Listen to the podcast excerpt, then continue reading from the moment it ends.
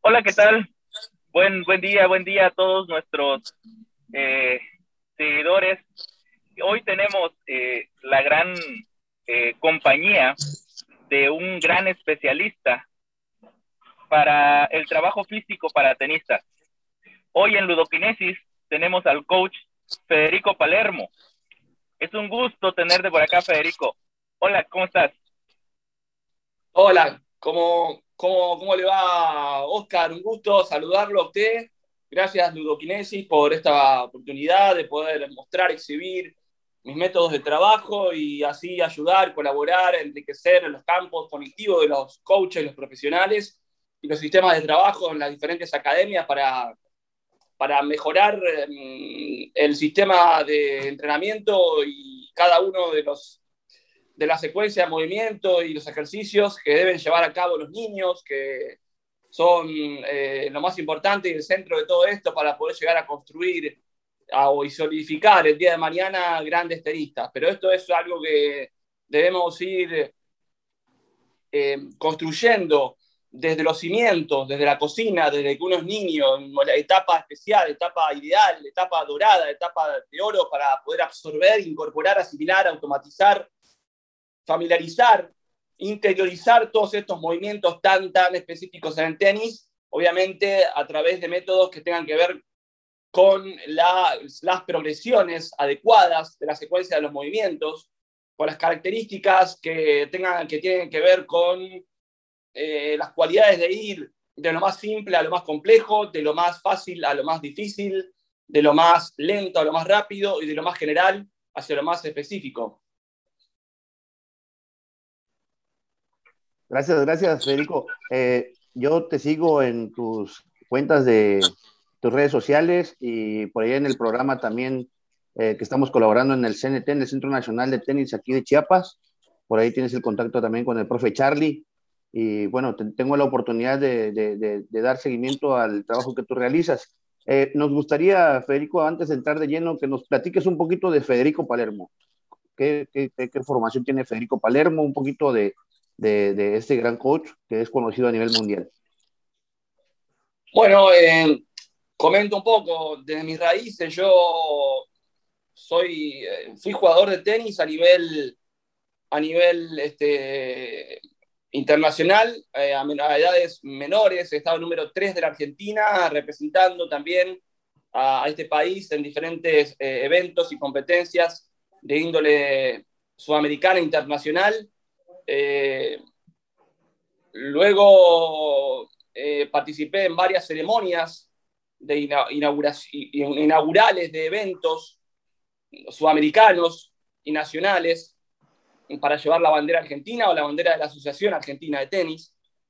Eh, esto es una gran importancia, es, una gran, es, es, un gran punto a la hora de poder explayar el trabajo específico en cuanto a lo que es preparación física, colabora mucho el hecho de haber sido un jugador a edades, a edades, a edades tempranas, a, a un buen nivel competitivo para poder mejorar los métodos de trabajo, para poder diseñar los ejercicios, para poder trasladar a través de la empatía práctica lo que uno vivió desde pequeño y la experiencia y las vivencias, eh, al brindar facilidad para diseñar trabajos, ¿eh? Eso, esto es un aspecto fundamental, eh, ya que colabora firmemente en comprender lo que le ocurre al tenista, lo que siente el tenista, los movimientos específicos del tenista, cómo deben ser estos trabajos. Es muy importante que el preparador físico de hoy es el futuro se sumerja en este mundo del tenis, porque las exigencias y las demandas energéticas que proveen este deporte en nuestros días, hacia el futuro, así, así lo, lo marcan. Necesitamos que el preparador físico de hoy, para estar en comunicación correcta y en una calidad de comunicación fluida con el entrenador, pudiendo hacer un trabajo en equipo como corresponde, sepa y entienda todas y cada una de las secuencias del tenis, los beneficios, el por qué, el cuándo, los fundamentos los argumentos eh, y cada uno de los elementos que forman cada una de las secuencias de movimientos del jugador en cada una de las zonas de la cancha, entendiendo y comprendiendo los beneficios y las ventajas que esto puede dar, la eficiencia, la eficacia motriz, el cumplimiento del correcto y adecuado funcionamiento de la cadena cinética, ¿eh? encadenada y fluida para lograr golpes eh, potentes, ¿eh? económicos, en cuanto a lo que es el ahorro de energía, en cuanto a lo que es la mecánica de pierna específica para este deporte, el comportamiento adecuado del tren superior, la coordinación de acoplamiento, tren inferior, tren superior, la coordinación bisomotora, la reacción visual, los apoyos, los ajustes, la destreza, la movilidad, la coordinación fina, eh, el balance específico en cada uno de los golpes, no solamente en los golpes de base, sino también en el servicio, en la volea, cuáles son los beneficios que acarrea todo esto todo esto, estos movimientos, eh, para poder lograr eh, secuencias motrices limpias, económicas, ahorrativas de energía, potenciativas en los golpes y este, fluidas, eficientes y a través de ese famoso concepto de la biomecánica aplicada con relación al footwork específico, menor costo, mayor beneficio. Luego trabajé en, la academia, también estaba trabajando con Guillermo Coria. Bueno, he realizado eh, varios cursos, por ejemplo, en lo que es eh, educación física. Eh, me he especializado en el exterior en varios, varios lugares que tienen que ver con la biomecánica aplicada también. He hecho cursos paralelos de, de preparación, preparador físico. He hecho cursos paralelos de profesor de tenis, que también considero que es muy importante que el entrenador de tenis, de, físico, el entrenador físico de hoy hacia el futuro, que se quiere involucrar con el tenis, haga y haya hecho el profesorado de tenis, porque es una manera más, es una, es una variable más que me va a permitir facilidad para diseñar ejercicios específicos con la disciplina. Este, y se los recomiendo totalmente, por eso cada curso que yo doy en alguna asociación o en algún en algún lugar del mundo, siempre eh, pido a, a, los a los profesorados de tenis que involucren la materia biomecánica aplicada y ciencias del ejercicio. Y también pido a los profesorados de educación física que se pueda involucrar la materia tenis para que haya una transversalidad en lo que es esto y para que el día de mañana el preparador físico comprenda comprenda, tenga nociones eh, claras de lo que es este deporte y a su vez eh, el profesor de tenis tenga nociones básicas y elementales de cómo funciona la biomecánica dentro de este deporte. También en el año 2004 he trabajado con el jugador Guillermo Coria en su etapa más exitosa de toda su carrera tenística, llegando al jugador a ser número 2 del mundo en el ranking ATP Race, en el ranking de carrera de campeones. Cuando comencé con él, estaba, cuando comencé con él a trabajar, él estaba 101 del mundo en este ranking, que es el ranking del año. En ese momento había ranking del año, ATP Race. Eh, y al terminar con el jugador, concluí eh, número 2. Concluyó eh, siendo número 2 del mundo. Se, hizo una, una, una, tarea realmente formulable, fabulosa, eh, y bueno, por supuesto que el jugador también colaboró de una manera brillante para que se pueda llevar a cabo todo este proceso de trabajo eh, con, con, Guillermo, ¿no? Luego también he trabajado, he formado una academia de alto rendimiento en la cual he trabajado durante nueve años acompañando a diferentes jugadores en diferentes giras y circuitos COSAT, ITF, WTA, ATP, eh, también en el año 2016 me voy a trabajar a, Nueva York en una academia, MTC Academy. Luego trabajé en la academia de Emilio Sánchez Vicario y Sergio Casal en Naples. Eh, eh, academia Sánchez Casal tiene dos sedes, una sede en Barcelona, que es la más conocida porque es la más antigua, y luego se encuentra la sede en Naples, Florida, Estados Unidos, donde también he trabajado durante dos años yendo y viniendo, dando clínicas eh, campus, a jugadores, clínicas, a profesionales dentro de esta academia. También he estado en Colombia, en Cartagena, en Bogotá. Eh, he estado en México, en Guadalajara, trabajando mucho, dando cursos, capacitaciones en Cuernavaca también, en Ciudad Juárez. He estado en Madrid hace poco trabajando con niños y jugadores que están número 2 de España en las diferentes este, categorías. Así que bueno, continúo dando cursos, congresos y, y ahora en los próximos días me estaré dirigiendo hacia Boston, donde estaré eh, mínimo por un mes para luego regresar a Argentina y ya comenzar eh, a pensar en radicarme en España porque allí me están haciendo los papeles para poder eh, quedarme a trabajar allí. Muy bien, pues una excelente trayectoria, Federico. Sin duda, este, pues veo los comentarios igual de los, de los camaradas, los colegas que se conectan en los grupos que tienes a bien dirigir. Y este, bueno, pues una trayectoria impresionante, ¿no? Una trayectoria muy, muy interesante. Y, ahorita que, que tomases el, el, tema sobre tu programa, Federico, ¿nos podrías platicar un poquito acerca de él, sobre el fútbol específico para tenis? Sí, sí, por supuesto, por supuesto. Esto, el método que yo diseñé se llama ITFS, significa Innovate Tennis Footwork System, y se basa en eh, estudiar en forma detallada la mecánica del movimiento, no solamente del tren inferior, sino también del tren superior, y a partir de allí diseñar ejercicios para que los jugadores puedan incorporar tales gestos motrices a diferentes edades evolutivas. Esto no se asusten cuando digo eh, métodos, el nombre del método, porque generalmente resulta que cuando comento esto se creen que es trabajo solamente para profesionales y no es solamente para profesionales, es más, es, una, es ideal para trabajar a edades tempranas, como dije, desde, desde lo más simple a lo más complejo, teniendo en cuenta cada una de las progresiones en la metodología y el, proceso de enseñanza-aprendizaje del jugador, yendo lento, pero en forma gradual, progresiva, adecuada y coincidente con las habilidades motrices del niño. Porque a veces ocurre que cuando un jugador tiene 10, 9, 8 años,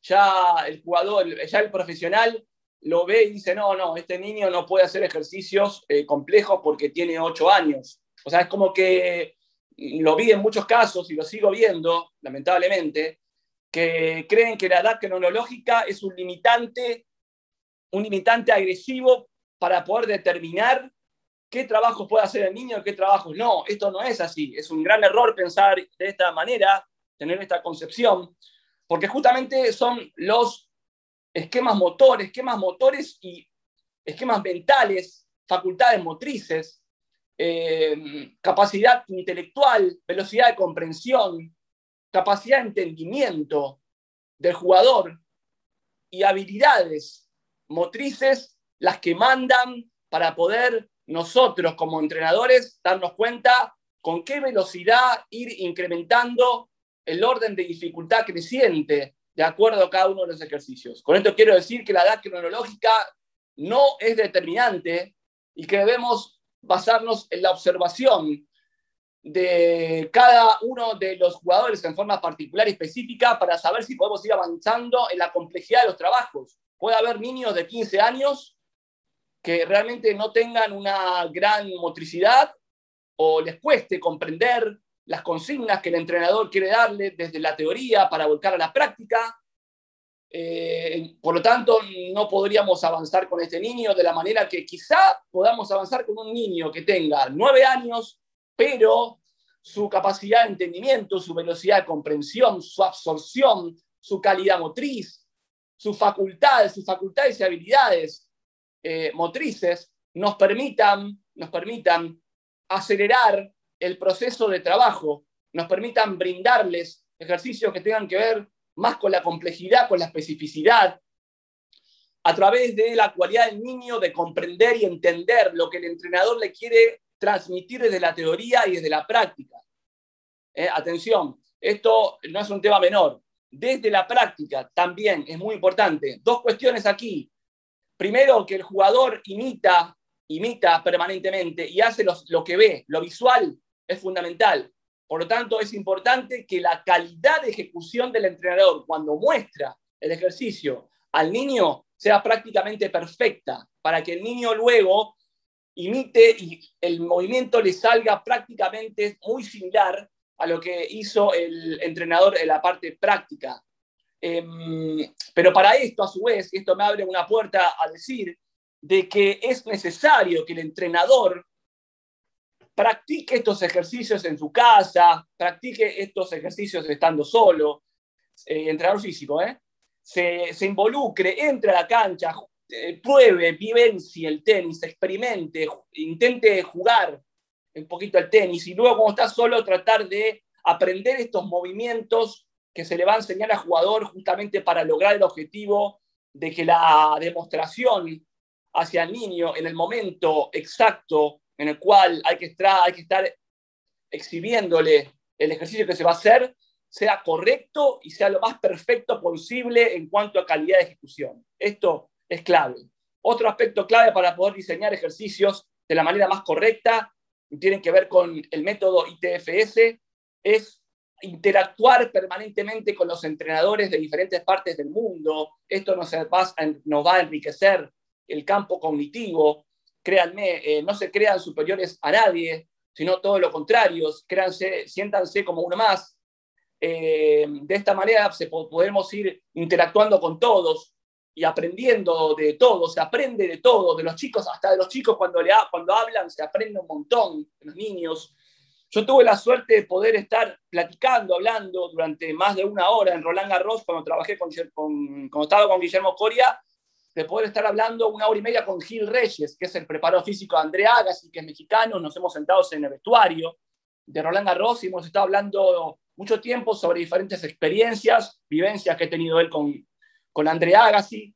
Eh, también con Emilio Sánchez Vicario, cuando he trabajado en su academia, eh, hemos hablado mucho de diferentes patrones que tienen que ver con algún tipo de golpe, por ejemplo, la volea. Emilio, ah, para los que no saben, Emilio Sánchez ha sido número uno del mundo en dobles, por lo tanto es una persona con palabra totalmente autorizada para hablar sobre la volea y enriquecer los eh, elementos cognitivos en función a poder crear ejercicios eh, con este tipo de golpe. Y de hecho, luego de haber hablado con él sobre estos temas, se me ha abierto un campo inmenso y he podido diseñar un montón de trabajos que tienen que ver con los diferentes tipos de volea, volea al cuerpo, volea de ataque sobre la altura de la red, volea por debajo de la altura de la red, en la volea, la volea a velocidades, eh, a velocidad, cuando la volea proveniente viene rápida, la volea de bloqueo, la volea lejos del, de la línea media del cuerpo, qué eh, secuencia de movimiento debemos realizar para poder lograr volear cómodo, aunque la pelota venga incómoda, cómo hacer para, para potenciar las voleas. En fin, también con Daniel Orsanic he tenido la posibilidad de hablar permanentemente cuando testeábamos a los jugadores de mi academia en un centro de entrenamiento de Buenos Aires.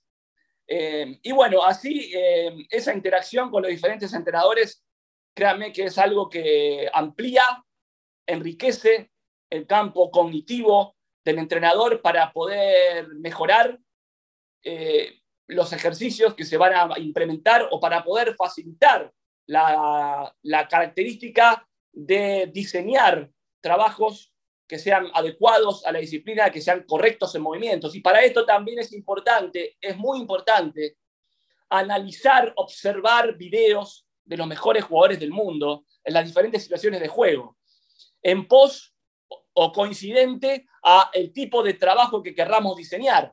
Supongamos, queremos hacer un trabajo o diseñar un ejercicio de footwork que tiene que ver con los movimientos correctos de, las devoluciones, de, las devoluciones de servicio, por ejemplo, por poner una situación de juego, entonces debemos basarnos y debemos ver videos de los mejores del mundo haciendo este movimiento particular.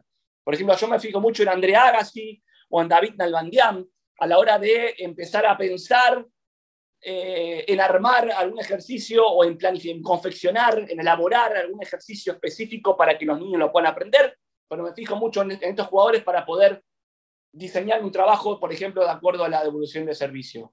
Si quiero hablar, por ejemplo, de, de la economía de esfuerzo de las pelotas de ataque en el doble ritmo, de revés a una mano, me fijo en, por ejemplo, secuencia de movimiento, videos de Roger Federer haciéndolo. Si quiero hablar, por ejemplo, del servicio, me, fijo en algún especialista dentro del circuito que, que, haga el servicio de la mejor manera. En esto me quiero basar, que si queremos trabajar y puntualizar, diseñar, estructurar ejercicios de determinadas situaciones de juego, debemos tomar como referencia, como parámetro, los movimientos de los mejores jugadores del mundo. Entonces, observación de videos en slow motion interacción permanente con los jugadores y práctica, práctica individual en su casa o en algún sitio particular de los movimientos para que en el momento de explicar al deportista cómo deben ser ejecutados de la manera más correcta estos movimientos, podamos tener una calidad de ejecución correcta y perfecta, lo más asimilado, lo más cerca de la perfección, en pos a que el atleta, a que el deportista pueda luego volcar ese movimiento imitándolo de la manera más correcta. Sí, interesante, interesante, Fede. Realmente este, nos das un gran panorama, sobre todo de cómo eh, eh, está o nos planteas el método que, que, precisamente este, eh, promueves, ¿no? Este método que has, que has creado. Pero a mí me llama mucho la atención. Déjame algo más, el método, el método, lo que corresponde, en lo que específicamente se basa el método, eh, hay dos niveles del método. Está el método nivel ITFS nivel 1, que es a través de implementar diferentes secuencias de movimientos para llegar a un resultado.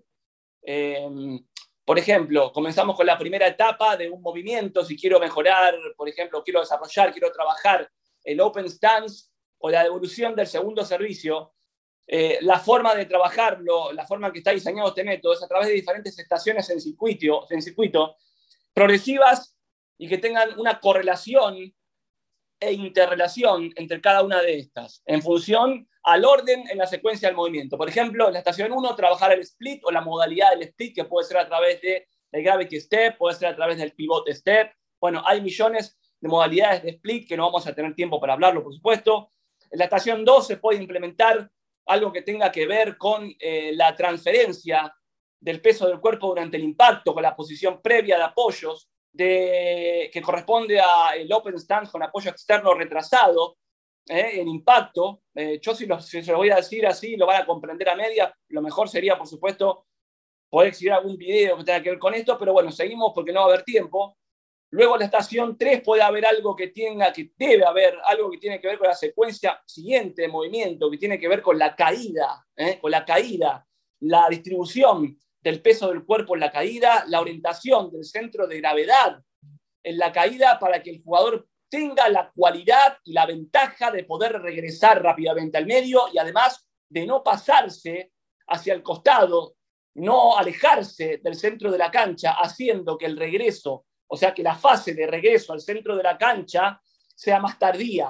Por eso lo que logramos con estos métodos es siempre apuntar y mejorar eh, lo que es la economía del esfuerzo, en lo que es menor costo, mayor beneficio, en lo que es cumplimiento de la cadena cinética, en lo que es eficiencia y eficacia de los movimientos. Y así podemos eh, eh, elaborar varias estaciones que tienen que ver con un movimiento particular, no varios tópicos, no, cambiar, no, no, no alternar y dar demasiada variabilidad dentro de la clase, cambiando los tópicos, sino cambiando los ejercicios, pero dentro de un mismo tópico, sin variar el tópico, porque si no, es mucha información junta que se, le, que se le acumula al jugador y al final no termina aprendiendo nada, porque son muchas cosas juntas diferentes. Entonces, la idea, la idea es hacer eh, estaciones que estén relacionadas y que estén ordenadas, desde la primera secuencia de movimiento, pasando por la segunda etapa, pasando por el impacto y la rotación de la cintura, terminando en la caída y concluyendo por la fase de regreso a la base con el crossover, que a veces debe ser realizado por delante, a veces debe ser ejecutado por detrás. Esto depende de la zona donde impacta el jugador, la ubicación del centro de la cancha, el factor táctico de que si mi pelota hizo daño o no, el tipo de golpe, si impacté de open stance, si impacté en open stance a la carrera, si impacté en zona de control a través de una derecha regular o un revés regular a dos manos, si el revés fue a una mano. Eh, hay muchas variables que hacen que la modalidad del crossover sea por detrás o sea por delante. Entonces hay muchas cositas que hay que trabajar. Este primer método tiene como resultado un, primer, eh, un, un primer objetivo que es que el jugador aprenda a hacer los trabajos dentro de las escaleras de coordinación triples, cuádruples y quíntuples. Una vez que el jugador realiza en forma correcta estos trabajos en las escaleritas, ya lo tiene mecanizado y no automatizado, porque para automatizar un ejercicio tenemos que entender de que es importante llegar hasta una cantidad de entre 5.000 y 15.000 estímulos realizados en forma correcta. No, es fácil, es una cuestión larga, es un proceso. Y en forma correcta. Los que están, los movimientos mal realizados no se contabilizan. Entonces, para llegar a automatizar un movimiento, debemos recorrer un camino largo, pero sí se puede asimilar, se puede incorporar. Por lo tanto, una vez que cumplimos con el objetivo de la primera etapa del método ITFS1, que es incorporar y asimilar el movimiento dentro de las, de las carreritas y que les salga fluido, obviamente son trabajos con el implemento de la raqueta y eh, observando como resultado final, como resultado final, todo lo que estuvimos haciendo en las estaciones anteriores. Una vez que logramos este objetivo, pasamos a la segunda etapa del método ITFS, Innovative Football System, que consiste en lo siguiente. Tres etapas. Etapa uno, el trabajo en la escalerita, ¿eh? para afirmar, para ah, reafirmar esto que se aprendió en la primera etapa, a través de la correcta ubicación de los apoyos, la adecuada separación de apoyos y la correcta, adecuada secuencia de movimiento para lograr movimientos eficientes. Una vez que pasamos de la etapa 1 a la etapa 2, esta última se basa en trabajos que tienen que ver con la misma secuencia de movimientos de la etapa 1, que hicimos en la escalerita, pero sin la escalera ya, sin los, sin en el piso, el jugador deberá realizar los movimientos en la cancha más real, sin los cuadrados en el piso, pero con el implemento de lanzamiento de pelotas medicinales, para que al ejercicio se le agregue lo que es la pliometría en tren superior y la existencia de los gestos balísticos en combinación con lo aprendido, con lo realizado inmediatamente anterior que, se, que coincide con los trabajos en escaleras. Y para, para pasar luego, como etapa final del método IPFS 2, pasamos a la estación 3. O sea, luego de aplicar la fuerza a través de los trabajos de lanzamiento en plemetría tren superior, gestos balísticos con la medicine ball, pasamos a la estación 3, ¿eh? que, es, que es justamente quitar, quitar los conos que se encontraban en la estación 2 para ejecutar el trabajo con la medicine ball y hacer un trabajo real que tiene que ver con las eh, características y situaciones reales de un punto. Y acá aparece la raqueta sujeta en, la mano del jugador y el lanzamiento de la pelotita de tenis por parte del preparador físico. ¿Para qué? Para que vuelque, para que transfiera la fuerza aplicada, la fuerza lograda en la estación 2, la transfiera al impacto propiamente dicho con la pelotita. Entonces, el limpio. Estación 1, asimilación, incorporación, y acción de reafirmar lo aprendido en la etapa 1 del método ITFS, con la escalera de coordinación, ya sea dobles, triples, cuádruples. Estación 2, aplicación de la fuerza con el agregado de gestos balísticos y trabajos pliométricos en tren superior, aplicación de esa fuerza. Estación, perdón, adquisición de esa fuerza, ¿eh? realizar la fuerza, ejecutar movimientos con eh, el desarrollo de la fuerza. ¿eh? y en la estación 3 aplicar, aplicar transferir con la pelota en juego realidades del tenis, situaciones reales de un punto, a través de impactos mismos, lo que se aprendió en la estación 1 como primera medida, que es la, incorporación y simulación, en la, y en la estación 2 como segunda medida, que era la aplicación de la fuerza respecto a los movimientos incorporados en la estación 1. Todo tiene, una, tiene una relación, es un eslabón, es un eslabón, es una cadena en la cual cada uno de los movimientos tiene estrecha vinculación con el anterior. Eh, por eso es un trabajo muy pensado, muy analizado para que el jugador pueda incorporar fácilmente a su esquema motriz, a su memoria muscular, cada uno de estos movimientos. Pero lleva un tiempo prolongado, no es que porque el jugador realiza una sola repetición ya va a poder pasar a la segunda estación o va a poder pasar de la etapa 1 del método a la etapa 2 del método. Esto es algo muy pensado, muy planificado, muy detallado, muy puntualizado, muy focalizado en todas y cada una de las secuencias de movimiento en función a la capacidad de incorporar, asimilar, automatizar y a la capacidad de poder planificar de forma correcta, con los tiempos adecuados, sin apurar, pero tampoco sin enlentecer el proceso de aprendizaje del jugador. Sí, sí, sí. Este, gracias, eh, gracias por, sobre todo por explicárnoslos tan detalladamente, ¿no? Eh, a mí me llamó la atención, este, Fede, eh, cuando comentabas acerca de esas propuestas que haces hacia los eh, eh, educadores físicos, hacia los docentes de educación física, hacia los maestros de educación física, este, pues no, te, no sé si te habíamos comentado, pero pues aquí todos los, los que formamos el, equipo de ludoquinesis somos docentes de educación física, ¿no? Eh, y que les comentas acerca de comenzar la práctica del tenis desde edades muy tempranas, ¿no? Que comentas que la edad no es un factor agresivo, ¿no? Y que muchas veces eh, yo creo que la gran mayoría de, de, nosotros en, en, la práctica de la educación física creemos que el tenis se tiene que llegar a cierta edad para, para empezar a, practicarse, ¿no? Este, nos gustaría que nos dijeras, no, no, dentro, de, dentro de esas pláticas que has dado, ¿qué, qué eh, eh, consejos podrías darnos para iniciar eh, eh, la práctica del tenis dentro de las sesiones de educación física, ¿no?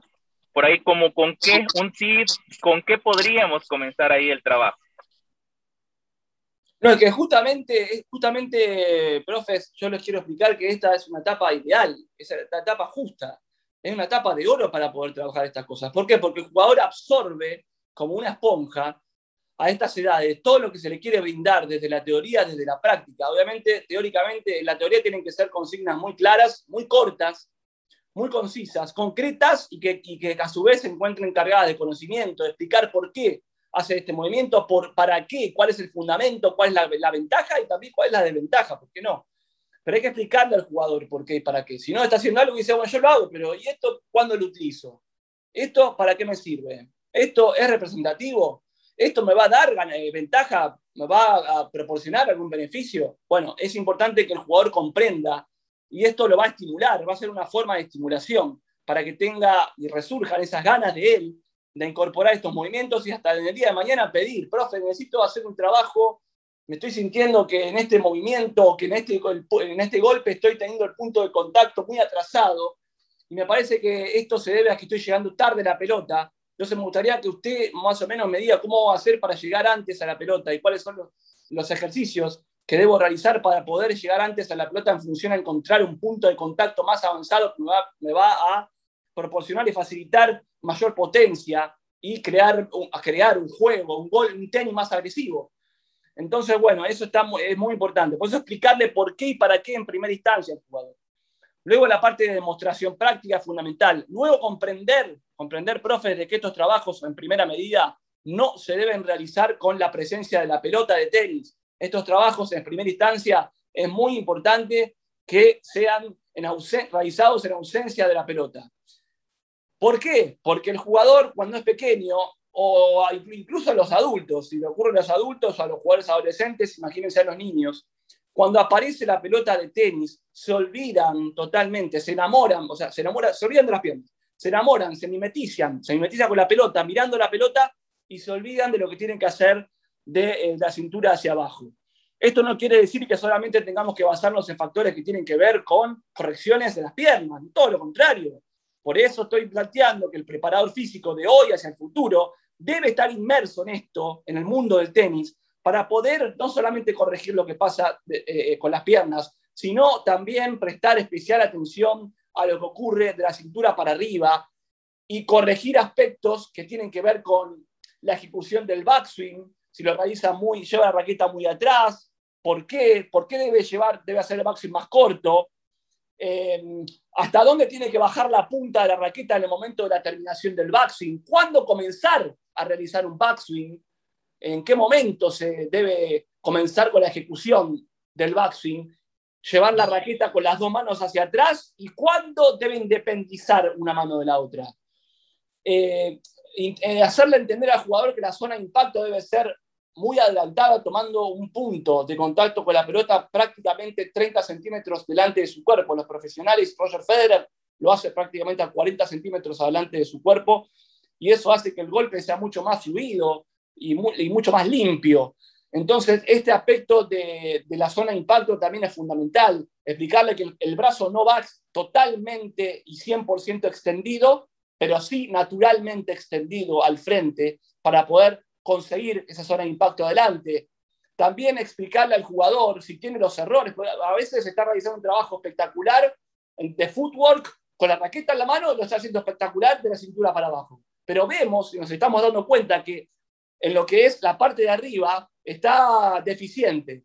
Y por no querer interferir o dar mucha información, no le decimos nada, no corregimos nada de la cintura para arriba. Entonces después resulta que el jugador va a la cancha, perdón, y cuando aparece la pelota en juego, hace todo bárbaro con las piernas, excelente movimiento, la coordinación, la distribución del peso del cuerpo, orienta al centro de gravedad, ubicación de apoyo, todo bárbaro. Pero cuando pega, vemos que la terminación, por ejemplo, por dar un ejemplo, dentro de los elementos y los, y los factores que tienen que ver con la técnica de tren superior, la terminación la saca abajo. Entonces, de nada sirve moverse excelente en canchas y luego cuando impacta termina abajo, o impacta muy atrás, o impacta muy lejos, o impacta eh, muy cerca del cuerpo. Mm, estos son factores que tenemos que tener muy en cuenta y corregir a la hora de, eh, jugador estar realizando los trabajos de fútbol sin la pelota en juego. ¿eh? Em, una vez que el jugador incorporó, mecanizó cada uno de estos detalles y le sale fluido, ¿eh? no, hablo todavía, todavía no hablo de, automatización, hablo de mecanización, de incorporación y de asimilación.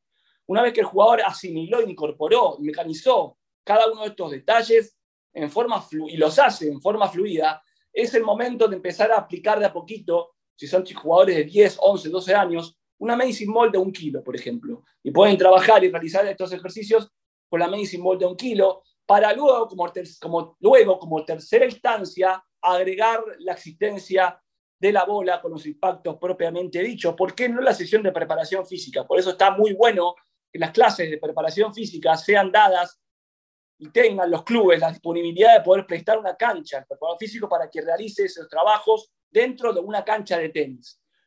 Luego, una vez pasado todo este proceso, el jugador pasa, o sea, a, trabajar con el entrenador, con el coach.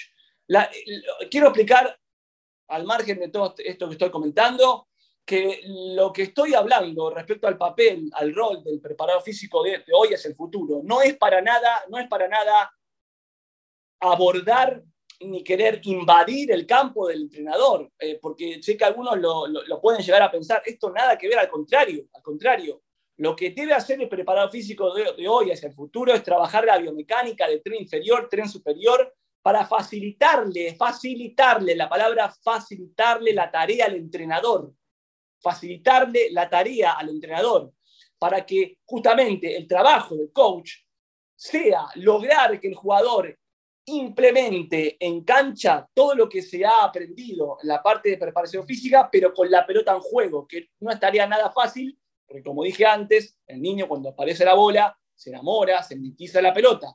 Y como ocurre esto, como ocurre esto, necesitamos que el entrenador esté empapado de aspectos biomecánicos, no solamente de tren superior, sino también de tren inferior, para que haya una transversalidad entre ambas disciplinas eh, y que el preparador físico sepa lo que se está trabajando también en la, eh, en la parte de tenis y el entrenador, coach, sepa lo que están trabajando en la parte de preparación física. Es más, a veces el coach es importante que se comunique con el, con el preparador físico y le diga, bueno, mira, me parece que acá hay chicos que están trabajando o le está faltando mejorar la llegada a la zona de neutra, cuando deben impactar en open stance. Eh, ¿Cómo mejoramos esto? Entonces es un trabajo en equipo, no es un trabajo, no hay egos, no debe haber egos acá. Esto es un trabajo en equipo, llegando a un punto en el cual haya tanta transversalidad entre las dos áreas que en un día puedan llegar a trabajar el entrenador y el preparador físico especializado en tenis dentro de la cancha al mismo tiempo, con el mismo jugador, dando las mismas consignas y hablando el mismo idioma. Este es el objetivo de la preparación física, es el nuevo paradigma de la preparación física de hoy hacia el futuro para que el proceso de aprendizaje del alumno se vea realmente acelerado en todas y cada una de las áreas, por supuesto esto combinado a la aplicación y a la concreción de entrenamientos mentales que estén también coordinados con la preparación física y la preparación técnico-táctica estratégica, y también el cumplimiento del entrenamiento invisible. Es muy importante que el jugador colabore con él mismo para no lesionarse. ¿Por qué digo con el mismo? Porque cuando estamos trabajando ya acercándonos al alto rendimiento, se trabaja y se está bordeando, se está eh, muy cerca de la línea de la lesión. Ahí estamos muy proximales a la línea de la lesión por el nivel de exigencia que se está queriendo trabajar. Por eso, la planificación del equipo de trabajo, acá no hablo de entrenador, de entrenador no hablo de preparador físico solamente, no hablo de entrenador mental solamente, hablo de equipo y staff de trabajo. La planificación del staff de trabajo debe ser correcta y adecuada en cada una de las variables de las cargas para que no nos pasemos esa línea. Si nos pasamos esa línea, empieza la, contractura, la contractura muscular. Este es el aviso. ¿eh? La contractura muscular es el aviso. Luego viene la, viene la lesión. Entonces no nos podemos equivocar en esto. ¿Y por qué dije que el jugador es el, que colabora en esto? Porque si el niño, a través del entrenamiento invisible, hace algo mal, o sea, ese día duerme mal, o ese día comió, se alimentó mal, la parte nutritiva fundamental y forma parte del entrenamiento invisible, entró mal en, mal en calor, estiró o hizo un, estiramiento dinámico inadecuado, o ni siquiera lo hizo, este, ocurre que lo pasamos esa línea. Por más que la planificación esté perfectamente elaborada, confeccionada entre todos los profesionales que conforman el staff y el equipo de trabajo, el niño hace algo mal que tiene que ver con algo incorrecto, en, este, cada uno de estos campos puede llegar a la lesión. Por eso el niño también, el jugador, es, también y cumple con un papel muy eh, colaborativo, si se quiere, para lograr su propio beneficio, para evitar, para disminuir el riesgo, no me gusta usar la palabra evitar, sino disminuir el riesgo a que aparezca la existencia de posibles lesiones. Es un trabajo en equipo, no solamente entre los profesionales, sino también con el jugador. Por eso es importante llevarse bien con el jugador, con los papás del jugador, tener una llegada, una ida y vuelta fluida con el jugador, sea que hacer chistes en algunos momentos o crear momentos o clímax cálidos ¿eh? de broma en determinados momentos, hay que hacerlo.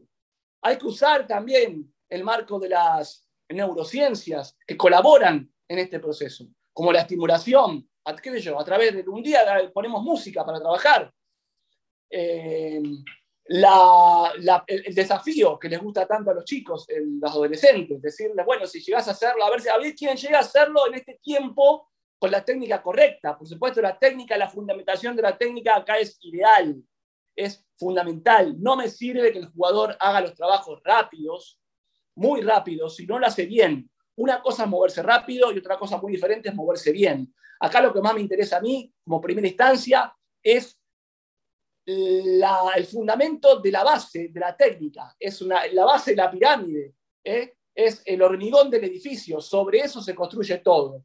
Una vez que el jugador tiene la técnica correcta, recién ahí podemos comenzar a incrementar la velocidad en el ejercicio.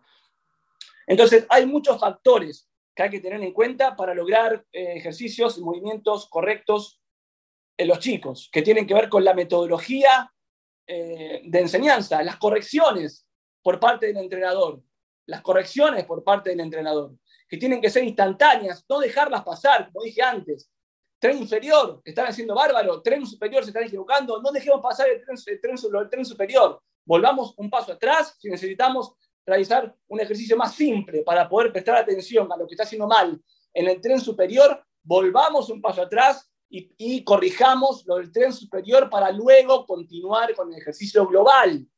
¿eh? No dejemos pasar errores porque luego el niño los graba, los asimila en su esquema motriz y en su memoria muscular y se hacen muy difíciles de desarraigar, de quitar en el futuro, porque recordemos que acá no es quitar simplemente, es regrabar, además de quitar, regrabar arriba de algo, grabar encima de algo que está mal, algo que está bien. Entonces hace el proceso mucho más largo, mucho más complejo.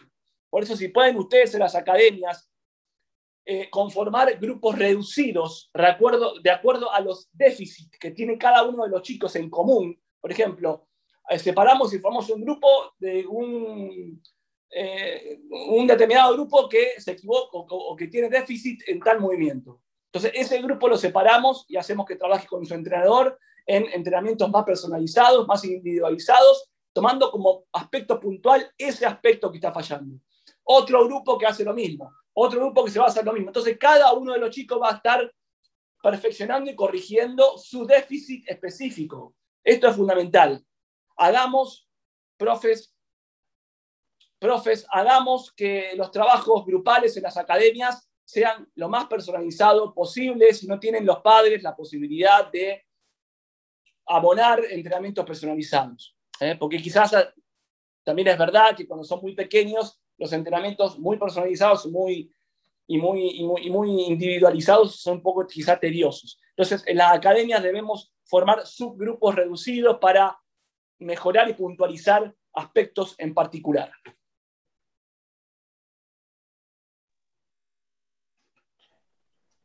Muy bien, profe, este, Fede, eh, pues creo que como, como bien dices, ¿no? No, no, no nos da el tiempo para que puedas compartirnos toda esa experiencia, todo ese conocimiento que tienes a través de la trayectoria profesional que, que bueno, que creo que en este espacio has podido compartirnos.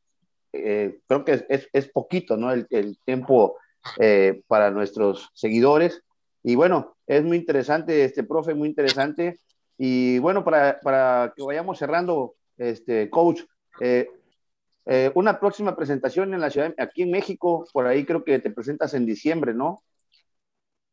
Sí, voy a, estar en, el Congreso Internacional que me convocó la gente de tenis infantil en el mundo, con Luis del Ángel a la cabeza y, Lupita, Lupita Castro. Así que voy a estar allí en el Congreso Internacional y también me ha llamado otro coach eh, llamado Feldman, de apellido, para poder hacer un, también un seminario paralelo a este Congreso Internacional Así que en mi próxima ida a México no solamente estaré en el Congreso Internacional, sino que también estaré dando una capacitación propia para aquellos entrenadores que quieran focalizarse o tengan mayor interés en el fútbol, la biomecánica aplicada en relación al, al tenis, ¿no? En este caso, profe, esta charla que es específica para eh, la preparación física en el deporte del tenis, eh, algo más concreto que tengas los, si no se tendrás a la mano, profe, los datos de tus presentaciones aquí en la ciudad, aquí en México, en el país de México? La fecha va a ser entre el 9 y el 11 de diciembre, en Cancún. Ok. Ese es el Congreso Internacional que se va a brindar y en forma paralela a esto, en, mismo, en el mismo lugar, en Cancún también, estaré dando una capacitación que aún no me han dado todos los detalles eh, de fecha, eh, porque están por llamarme en esta semana, me, dijeron que me iban a llamar para darme todos los, detalles. Eh, pero bueno, sí está confirmada la fecha del Congreso Internacional entre el 9 y el 11 de, diciembre en Cancún, dentro de la Academia de Rafa Nadal. Eh, va a ser el Hotel Palladium. Así que todos los que quieran asistir están cordialmente invitados para formar parte de este evento, que va a ser muy bueno. Va a haber muchos, muchos disertantes este, y expositores del máximo, eh, del máximo nivel mundial. Pues bueno, compañeros, no sé si tengan alguna otra duda. Profe Federico, de, antemano, pues agradecerte mucho ese profesionalismo que siempre te ha caracterizado y sobre todo esa disponibilidad que tiene siempre, ¿no? Los comentarios de, todos los compañeros que estamos ahí en los grupos a nivel internacional. Eh, habla muy bien de tu trabajo, esa disponibilidad siempre para poder explicar a detalle cada una de las, de las cuestiones que van surgiendo, las dudas, ¿no? Creo que es de admirar ese profesionalismo y esa humildad y esa disponibilidad que siempre presentas para, para este trabajo, ¿no? Que te apasiona, se ve que te apasiona bastante. Compañeros, no sé si tengan alguna duda, alguna pregunta. De mi parte, únicamente agradecerte, Federico. La verdad es que nos dejas, eh, bien decías que el tiempo no nos iba a dar. Fui tomando nota de algunas cuestiones que me llamaron mucho la, la atención y pues precisamente como dice Eloy, eh, nos daremos a la tarea de, difundir tu próxima visita aquí a, México. La verdad es que a través de, de, Eloy es que hemos conocido o hemos tenido más acercamiento a esta cuestión del, tenis y pues para mí ha sido un, un, de mi completo agrado y muy, muy provechoso esta, esta plática contigo. Muchas gracias, Federico. Bueno, muchas gracias a todos, vuelvo a agradecerles por darme la oportunidad, gracias a todos. Eloy, no sabía que usted era Eloy. Eh, le, mando, le mando un abrazo enorme de aquí, de, Argentina, Rosario, aquí en FP Tenis. Eh, seguramente vamos a ir continuando y, proveyendo de, diferentes tips de trabajo que tienen que ver con la diferencia de secuencia de movimientos a través de la, gente de tenis en positivo que se están haciendo y se van a seguir haciendo uno por semana. Ahora el jueves va a salir un nuevo tip muy interesante mm, que habla del crossover, justamente, de esta secuencia del movimiento crossover y de los grandes beneficios de la biomecánica aplicada al tenis en función a economizar esfuerzo. Eh, a mí me están preguntando un coach cuándo voy a ir hacia México. Mire, eh, a mí me están preguntando por WhatsApp. Eh, no, pude, no pude leer el nombre rápido porque no llegué. sí, ahí le, quería comentar lo que estamos hablando. Seguramente no, me lo manda por WhatsApp. No debe estar ahora presente en, el, en, la conferencia que estamos dando. Pero a, modo de, de repetir esto, quiero comentar que voy a estar en el Congreso Internacional. He sido convocado para Cancún dentro de la Academia de Rafa Nadal, del, 11 del 9 al 11 de diciembre. Y en forma paralela a esto voy a estar dando un congreso también, un seminario propio que tiene que ver con aspectos más puntuales en cuanto a la biomecánica aplicada, al fútbol específico y a la explicación detallada y puntualizada del método ITFS nivel 1, nivel 2, con cada uno de las secuencias de los movimientos, con cada una de las formas de moverse en las diferentes zonas de la cancha y en los diferentes puntos donde se impacta la pelota, teniendo en cuenta las velocidades, las profundidades y los efectos eh, de las pelotas provenientes. Eh, cómo debe moverse un jugador para poder lograr un tenis más agresivo, más potente, más económico, más ahorrativo en energía, más fluido, más eficiente, más eficaz y eh, a través de menor costo, mayor beneficio. Esto es fundamental, profes, para que un jugador pueda jugar y pueda tener una vida deportiva mucho más extensa, como lo hace Roger Federer, como lo hace Novak Djokovic, como lo hace Rafael Nadal, que ha aprendido a moverse muy bien en los últimos 15 años, ha cambiado y ha modificado, ha mejorado mucho su mecánica de pierna, por eso puede estar ahora donde está, porque si no lo hubiera logrado, hoy estaría totalmente sin poder trabajar, estaría lesionado y no pudiendo desarrollar su actividad deportiva, porque yo recuerdo que hace 15 años atrás se movía de una manera mucho más deficiente, de una manera peor de lo que hace ahora. Ahora se está moviendo mucho mejor en la pista. Eso fue lo que la razón por la cual está jugando y puede seguir en el tenis de hoy. Moverse bien es un pilar fundamental que beneficia, proporciona al jugador la cualidad y la importante característica de poder alargar su vida deportiva sin bajar el rendimiento, economizando esfuerzo y supliendo la falta de la posible disminución de la, disminución de la velocidad a través de la correcta mecánica de pierna y de la forma excelente y perfecta de moverse en cancha. Bueno, les agradezco a todos, eh, Eloy, eh, Oscar, Oscar, todos los que han hecho posible esto de ludoquinesis. De corazón les agradezco, sigo abierto a cualquier tipo de duda que tengan. Mi Instagram es fpalermotenis. Eh, mi sitio de fanpage de Facebook, no Facebook personal, sino fanpage, es arroba Federico Palermo Tenis, eh, Federico con mayúscula, Palermo con mayúscula, tenis con mayúscula, tenis con una sola N. Eh, también tengo un sitio de LinkedIn, tengo, que también es Federico Palermo, el, el canal de YouTube es Federico F. Palermo Entrenador.